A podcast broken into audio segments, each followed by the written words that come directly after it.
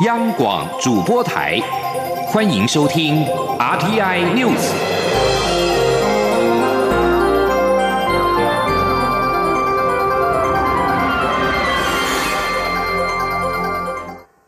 各位好，我是主播王玉伟，欢迎收听这节央广主播台提供给您的 RTN News 新闻。首先带您关注美国总统大选结果牵动美中关系。陆委会主委陈明通今天在立法院内政委员会表示，拜登就任之后仍会维护美国利益，掌握国际秩序以及亚太区域和平，也相信他会强化台美关系。至于两岸关系，陈明通认为，中共对台政策不会受到美国大选结果影响，仍会持续施压台湾，并加大操作其复合式统战的相关作为。前天记者王兆坤的采访报道。陆委会主委陈明通在立法院内政委员会表示，美中长期的竞争态势不变，双方冲突局势或将暂时趋缓，但从国际权力结构层面来看。美国对中政策的战术或许有些改变，战略不会改变。陈明通指出，拜登未来仍会继续维护美国利益，掌握国际秩序，掌握亚太区域的和平。他说：“其实我可以看到那个历史的发展的趋势，呃，中国崛起作为一个区域的这个强权，挑战既有的霸权，使使美中关系陷入所谓修习底的陷阱。这个趋势其实发展已经快十年了，所以我不认为因为。”拜登总统上来以后，这个结构会有太大的改变啊！因为美国呃，他既有的强权不可能去忍受一个呃区域的这个崛起的这个呃呃地区的强权来挑战他嘛。陈明通认为，从拜登过去的发言及对台支持立场，我们可以信任他会继续强化台美关系。至于美国大选后的两岸关系，陈明通表示，中共将借可能发展。策略迂回或加速操作其统一进程，加大操作金社促统、以武逼和的复合式统战。他说：“我们观察他对台将会持续施压，对我方来接受一中的政治框架。那么，中共视台湾议题为中美关系的核心，全力阻断美方对台海议题之涉入，并破坏台美合作关系的提升。那么，其对台政策不会受到。”美国大选结果影响。此外，对于近日马习会五周年与蔡习会相关话题，陈明通答询表示，蔡习会根本就是炒作出来的议题，而他对马习会没有任何进一步评论，就让他走到历史去吧。中央广播电台记者王兆坤台北采访报道。国安局长邱国正今天到立法院外交及国防委员会询答时，被问到美国总统大选结果是否会影响台美关系。邱国正表示，美国不论谁当选，还是会走向恶中有台，即使政策有所变动，也会逐步调整。至于未来三个月两岸开战的风险是否提高，邱国正表示，任何事都有可能发生，国安局会料敌从宽，特别注意。他表示，两岸问题必须自助再天助，不能完全依赖其他国家。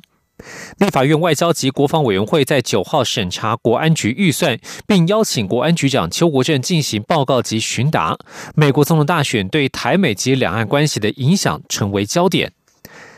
邱国正表示。美国未来对台政策是否会改变？他说，政府的政策都有延续性，就算有所变动，也会逐步调整。他不认为会出现立即的转向。至于调整速度快慢，国安局正在持续注意。对于有人担忧，在美国总统交接期间，台海发生战争的风险升高，邱国正指出，两岸最近的状况比以前紧张，国安局会注意有无征兆，并以此推估可能性的增加或减少。对于所有预想的可能状况，也会都会有对应措施，进行滚动式的修正，会针对最坏的状况做最好的准备，并防止对方的侵入或是越界行为成为常态。另外，对于美国在台协会 A I T 脸书遭到出征一事，邱国正表示，确实有许多新的机器人账号大量出现，中国大陆就是来源之一。国安局也会与当初攻击世卫秘书长谭德赛的账号进行公示比对。而美国总统大选结果由民主党的拜登和贺锦丽胜出。面对选后的美中关系新局势，国际关系学者认为，美国与中国竞争将成为新常态，但也不会忽略美中之间可能可以合作的机会。学者分析，在这样的大格局之下，与奥巴马时期相比，台美关系会向上走；但是如果跟川普时代相比，可能前进的速度不会这么快。前天记者王威挺的采访报道：美国总统大选胜负揭晓，由民主党的拜登与贺锦丽当选。国策研究院九号举办美国大选后的国际新局座谈会，邀集国际关系、两岸关系学者专家分析美中关系和国际局势的未来发展。台湾智库咨询委员赖宜中表示，美国和中国竞争关系已经成为常态，对中态度强硬已经是两党共识。但是与川普不同的是，拜登不希望两国竞争失控，演变成价值竞争。赖宜中分析，拜登国安团队将。寻求可控制的竞争关系，在这样的框架下，台美关系与奥巴马时期相比会继续往上走，但是不会像川普时期前进速度这么快。赖以中说：“现在如果说拜登上来，那那个对中强硬的部分，他绝对会比奥巴马时代会对中国的那个态度更为强硬。但是呢，他可能不会像川普这样采取高度对抗性的措施。那如果说在对台政策上面呢？”呃，拜登上来以后，他也相信，我们也相信，他会比奥巴马时代啊的那个对台的这个比较冷淡的态度会比较支持，哦，拜登会比较支持。但是呢，他会不会像川普这个样高以让高强度、高声量的那个方式来处理，可能也不太会。淡江大学两岸关系研究中心主任张五岳表示，川普和拜登在竞选过程中对许多议题都有争辩与旗舰，唯独在对中政策上具有共识。两人在台湾、新疆、香港、南海和人权等议题上没有太大旗舰，只是做法上有所不同。张五岳说：“我就用孙亚夫的看法，他在昨天公开谈到，不管美国政局发生什么变化，执政党如何的更迭。”把中国视为主要战略竞争对手的思维是不会改变，这是第一条。第二条，阻挠台湾与中国大陆的统一的意图是不会改变的。张五月指出，相较于川普采取单边主义压迫的方式，拜登选择与盟友修补关系，建立起共同的战线，一起围堵中国。因此，美国大选后，美中大国博弈仍会继续。民进党立委罗志正则认为，在美中对抗的态势下，台湾的地缘战略重要性只会增加，不会减少。而在美国未来可预期的对中政策辩论过程中，台湾不可缺席。中央广播电台记者王。威婷采访报道。而在美国与其他国家关系方面，在印度，虽然拜登的副手贺锦丽的印度协同让印度颇感骄傲，但是印度对待拜登对待印度总理莫迪的态度可能不会比川普热情。拜登曾经在竞选官网呼吁印度政府恢复喀什米尔地区的人权，并且批评印度政府两项引发穆斯林大型示威的法案。而在与北韩关系方面，北韩领导人金正恩恐怕也希望川普连任。拜登的立场是要求北韩先展现废除核武计划的意愿，才愿意与金正恩会面。至于美国与英国的关系，在拜登上任之后，则可能面临下滑。毕竟老谋深算的民主党人拜登与大炮性格的脱欧派英国首相强生，看起来不像会是朋友。至于对俄罗斯的关系，拜登曾说，美国的最大威胁就是俄罗斯。俄罗斯担心拜登就任之后，华府将施加更多压力与制裁。纽西兰近年与中国保持紧密关系，学者认为，纽西兰必须在美中之间选边站的压力将会增加，未来可能不得不与中国疏远。而拜登在今天开始着手七十三天之后入主白宫的相关步骤，推出政权交接网页，列出优先要务。另外一方面，现任总统川普仍拒绝承认落败，试图透过司法战推升对选举结果的疑虑。根据法新社报道，拜登与副总统当选人贺锦丽已经推出了政权交接网站和新的 Twitter 账号。网站列出四项药物：二零一九年冠状病毒疾病 COVID-19、经济复苏、种族平等以及气候变迁。拜登将在九号提出一个防疫任务小组名单，对抗这一场造成美国两二十七点三万人死亡的疫情。他已经宣布准备重返巴黎气候协定，并筹组一个能够反映美国多元文化的内阁。而川普在八号则是在华府附近的高尔夫球场打小白球。他计划在接下来一个星期提出多起诉讼。他的私人律师朱利安尼表示，有很多证据证明选举存在舞弊。与美国关系紧张的委内瑞拉总统马杜罗八号表示，一旦拜登就任美国总统，他将致力于恢复与美国的政治对话。美国对委内瑞拉实施多项制裁，目的是施压马杜罗下台。而南韩政府已经向拜登发出了道贺。外交部长康金和将按照原定计划于八号抵达美国访问，除了现任国务卿蓬佩奥之外，也将会见拜登团队成员。继续要关心的是财经消息。台北股市在今天开盘上涨了八十点四五点，随后开高走高，大涨超过一百点，突破一万三千一百点的关卡，再创台股历史新高。美国总统选举可能进入诉讼阶段，法人表示，股市已经大幅反映不确定性解除，潜藏技术性回档，中长线多头趋势不变，预期本周仍将受到讯息面的干扰，等待技术面的整理，回归基本面的选股。而现在时间是中午的十二点十一分。目前台北股市上扬了一百一十八点六二点，来到一万三千零九十二点一五点，涨幅百分之零点九一，成交金额为一千六百八十点零一亿元。至于新台币汇率，目前则是升值了三点七角，来到二十八点五零一兑换一美元。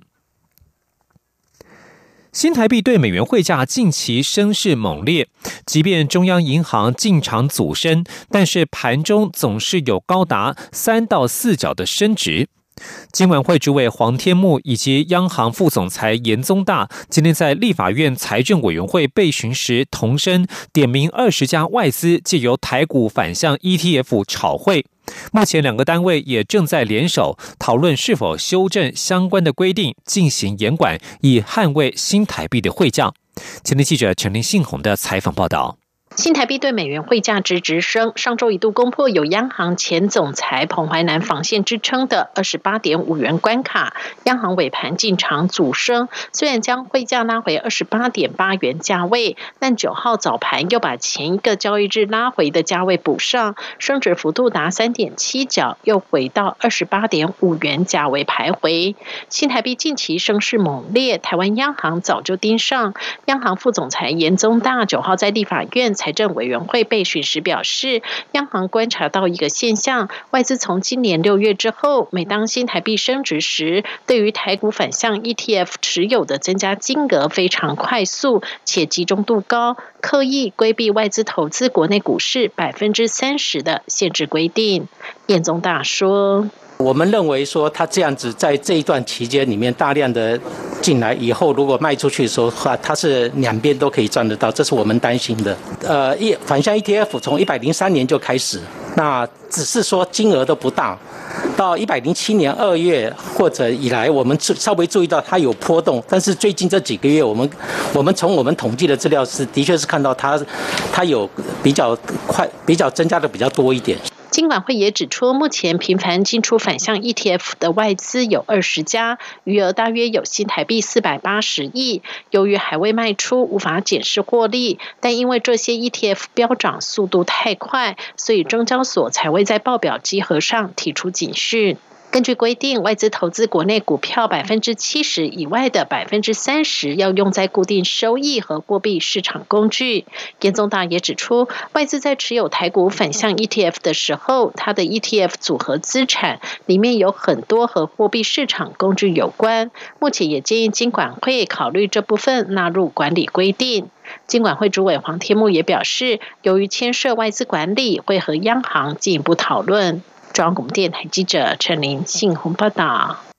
这里是中央广播电台，稍后请去收听央广午间新闻。大家好，我是中央流行疫情指挥中心指挥官陈时中。国内武汉肺炎疫情已经稳定控制，但国际疫情仍然严峻。提醒自国外入境的朋友们，请于机上全程佩戴口罩。入境后，请谨守台湾的入境检疫规定。如果感到身体不适，请主动告知检疫人员，并配合防疫措施。请配合居家检疫。如出现疑似症状，请联系各县市卫生局。切勿自行就医。有政府，请安心。资讯由机关署提供。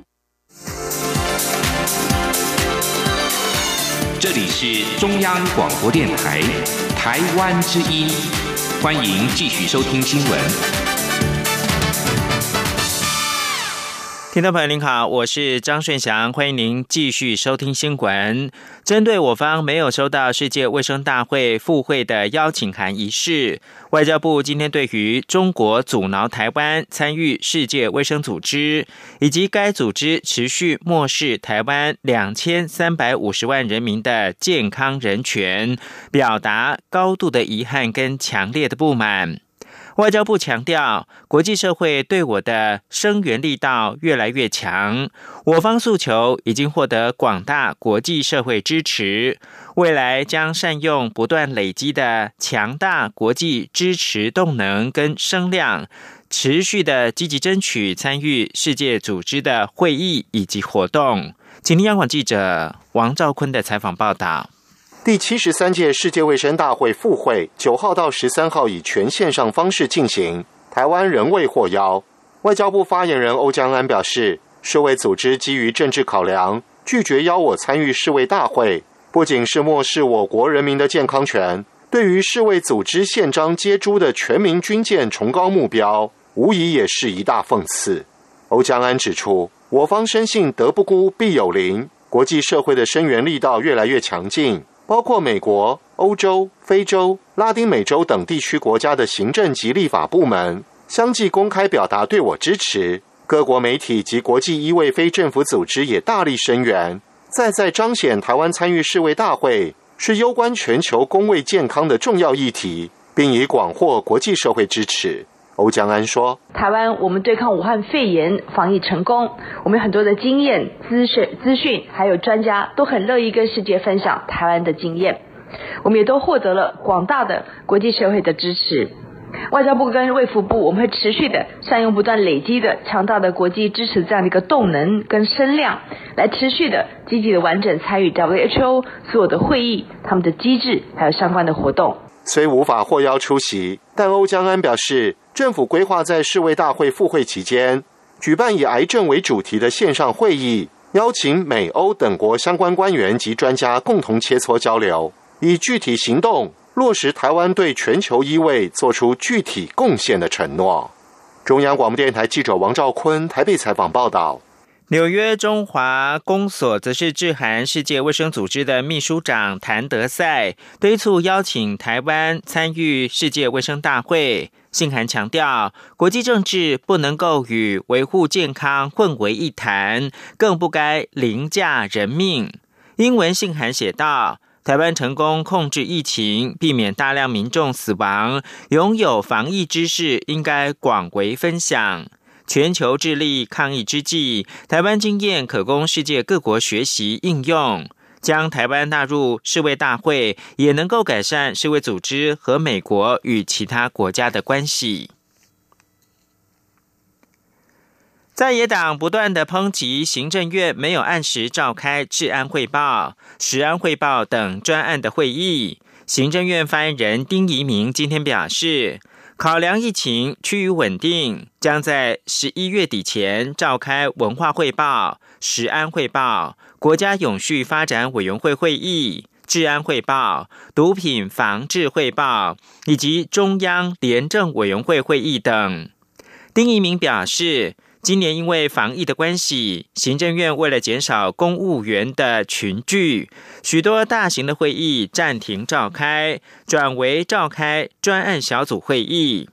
丁一鸣表示，但国内疫情趋于稳定，行政院长苏贞昌指示行政院的秘书长李梦燕盘点相关的大型会议，排定在十一月底前召开行政院的文化汇报、行政院食安汇报、行政院国家永续发展委员会的会议、行政院治安汇报、行政院毒品防治汇报会议以及中央廉政委员会会议等。丁一鸣说，待各部会汇集资讯之后，将持续的规划召开其他的专案会议。公示第七届的补提名董监事审查会议今天上午在文化部举行。不过，因为国民党推荐的五位审议委员集体请假，在经过大概两个小时的讨论，十名出席委员以七票过三分之二，决议留待下一次再审查。会后，文化部长李永德批评国民党是赤裸裸的政治绑架，非常不可取。希望国民党能够重新的调整，还给公事一个干净的空间。李永德说。国民党党团哈，这个运用这个已经拥有否决权的这样的一个票数哈，那么等于说要求国民党所推举的审议委员，好以请假的方式哈不出席哈，那么这个是创下一个恶例了，这个是赤裸裸的干预哈，公共电视本身董监事产生的一个过程，这个是赤裸裸的政治绑架啊，所以这个是一个不可取哈。由于原本公示法规定董监事审查需四分之三的委员同意，但是没有明确说明是全体委员的四分之三，或者是出席委员的四分之三，存在模糊空间。最后审议委员讨论之后投票决议，将修改内规，只要四分之三出席委员同意就可以。对此，李永德表示尊重。但是因为牵涉到法律的解释，为求慎重，文化部会在和相关的法务单位讨论之后，再看如何进行。同时，也恳请现在第六届的公事董监事以及营运团队，在过渡时期继续带领公事往前走。接着新闻焦点来到立法院。环保署署长张子静今天在立法院备询的时候，面对立法委员洪生汉质疑，环保署今年开始补助老旧机车汰换为第七期燃油机车，导致电动机车今年的市占率较去年下滑五成，燃油机车市占率却大幅成长，有违台湾主要贸易国纷纷宣示二零五零年零排碳的目标。对此，张子静虽然表示是为了加速太旧，但也允诺愿意检讨这项政策。央广记者吴丽君的采访报道。环保署署长张子静九号在立法院社会福利及卫生环境委员会报告时提及，环保署针对上阶段的老旧机车淘汰，是以二行程机车为目标，目前已淘汰九十一万辆，还有三十一万辆使用中。现阶段则希望汰换高污染车辆，从二行程扩及一到四期机车，目标减少一百九十万辆。不过另委洪生汉指出，环保署今年针对机车汰换补贴，给予汰换七期燃油车和电动机车相同的补助金额，导致到今年十月的统计，台湾新领牌的电动车数量较去年减少一半，燃油机车却因为不同厂牌大幅增加两三成，甚至高达八成，明显违背国际上的减。减碳潮流，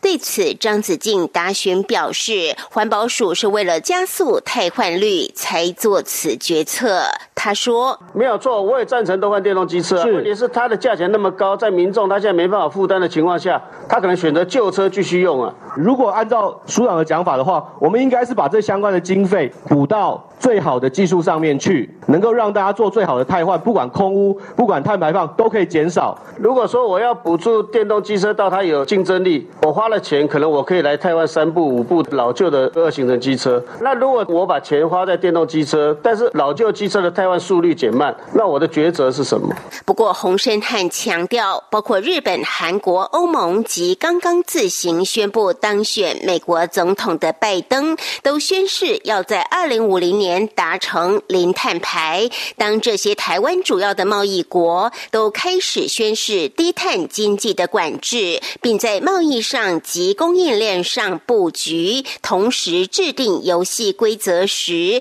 台湾却在补助高碳排的燃油车，将导致厂商面对极大的风险。对此，张子静允诺重新检讨这项补助政策。中央广播电台记者吴丽君在台北采访报道。台湾东洋药品公司原本称已经取得德国 B N T COVID-19 疫苗在台湾销售的有条件授权书，但是经过二十多天之后却宣告破局。今天在立法院的财政委员会引发了讨论，不少立委质疑东洋股票。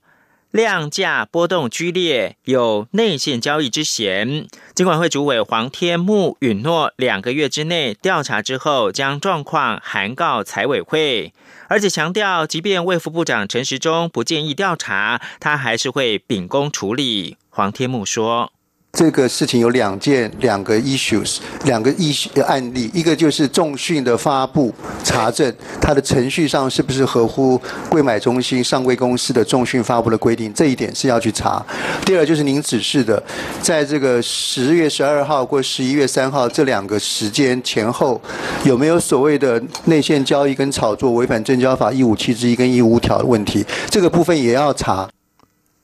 新北市政府发行新住民生活手册六语版，会整有关国籍规划、教育学习、劳工权益等七大面向的常见问题，设计出近七十组的问答集。即日开始就能够在新北市的国际教育资源网的下面来下载电子档，预计下个月还会发送纸本的手册。陈国伟报道。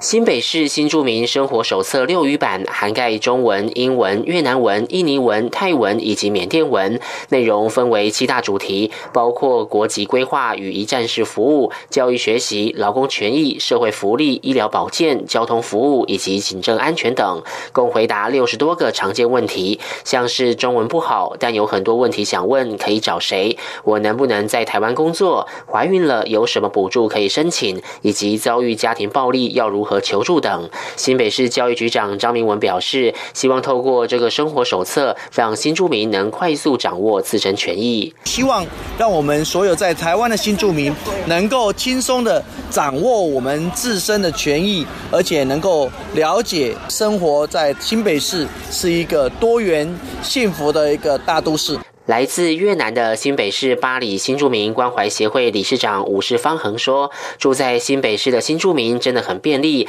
尤其还有新住民好学平台，让姐妹们想学什么就能去学。很多新住民姐妹就是方便很多，啊，开了一个好平台啊，让姐妹们可以从这个网站可以找到很多很多的资源，呃，比如说要报名去上课啊，还有回流。”啊，等等，很多很多课程就在啊好平台这边。新住民生活手册六语版已可上网下载电子档。新北市教育局将从十二月起，在新北市各户政事务所以及市府一楼的国际多元服务柜台发送纸本手册，预计编印六千份。中央广播电台记者陈国伟新北采访报道。根据路透社统计，全球累计 COVID-19 确诊病例八号突破了五千万例，其中四分之一是过去短短三十天之内增加，反映出第二波疫情凶猛的程度。十月是 COVID-19 疫情爆发至今最惨的一个月，不仅美国成为首个单日确诊超过十万例国家，欧洲的病例数激增也造成全球统计明显的攀升。根据数据显示，过去七天全球平均每天增加五十四万多例确诊。自从 COVID-19 去年底在中国出现之后，全球已经有一百二十五万多人染疫不治。以上新闻由张顺祥编辑播报，这里是中央广播电台。亲爱的海外华文媒体朋友们，我是中华民国侨委员会委员长童振源。侨委会为鼓励海外华文媒体撰写有关台湾人在世界各地的努力与贡献，特别创设海外华文媒体报道大奖，规划平面、网络报道类、广播类两类各三个奖项。整件作品只要能展现海外华文报道的专业及深度，就有机会获得美金两千五百元的奖金。报名自即日起至十一月三十日止。相关资讯，请上侨委会官网或脸书专业查询。让我们一起汇聚全球侨胞能量，让世界看见台湾。